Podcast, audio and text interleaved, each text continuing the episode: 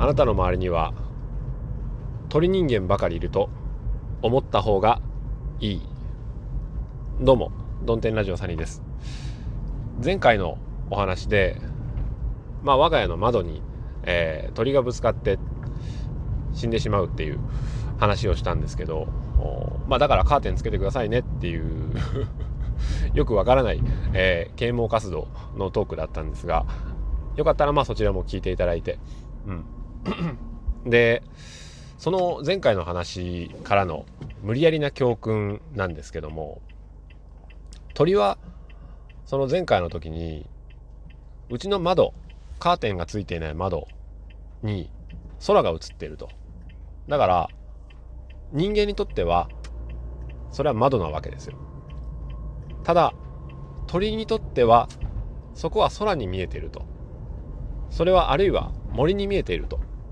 いう状態なんですよね。ここにギャップがあります。これは人間の世界にも当てはまるんじゃないかと思ったんですね。例えば、会社でそのファイル名はこうやってつけてるんだけどな以前からそこには入れないんだけどなっていうものがあったとして新しくやってきたスタッフさんなり社員さんが良かれと思ってそこの新しくできたファイルを名前を変えてとあるフォルダに入れました。なくなってしまったと。他の人からするといつもそこにあったはずのものが他のフォルダに入っていたりする。あれおかしいな。ファイル保存してなかったんだろうかっていうことになる、その場合新しく来たスタッフさんなり社員さんはこの鳥と同じなんですよね。うん。その人の目にはそれがあまあこれは良くないよっていうふうに見えたと。これ分かりにくいなというふうに見えた。でも周りの人はそれで全然 OK だというふうに捉えるわけですよね。要は1枚の窓ガラスに対する認識が人間と鳥では全く違うということそれで日々の暮らしの中や会社とか人間関係でも一つのファイルに対する見え方が全く違うということですよね。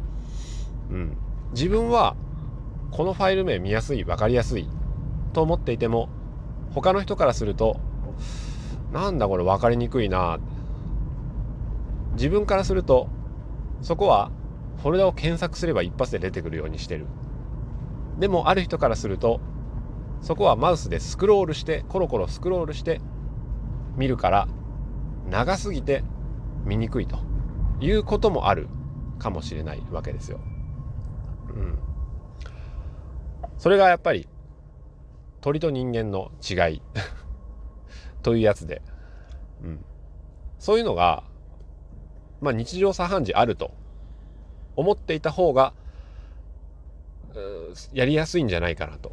うん、だから冒頭に申し上げたように自分の周りは全員鳥人間というふうに思った方が、えー、いいと思います。一枚の窓ガラスに対する認識。人間は窓ガラス。鳥は空に見えていると。一つの物事に対する認識私はこれがいいと思ってるが周りの人はなんだこれと思ってる。ことの方が多い。そういうふうに思った方がいいのではないかというお話でございました。それでは今日も晴れやかな一日を。さよなら。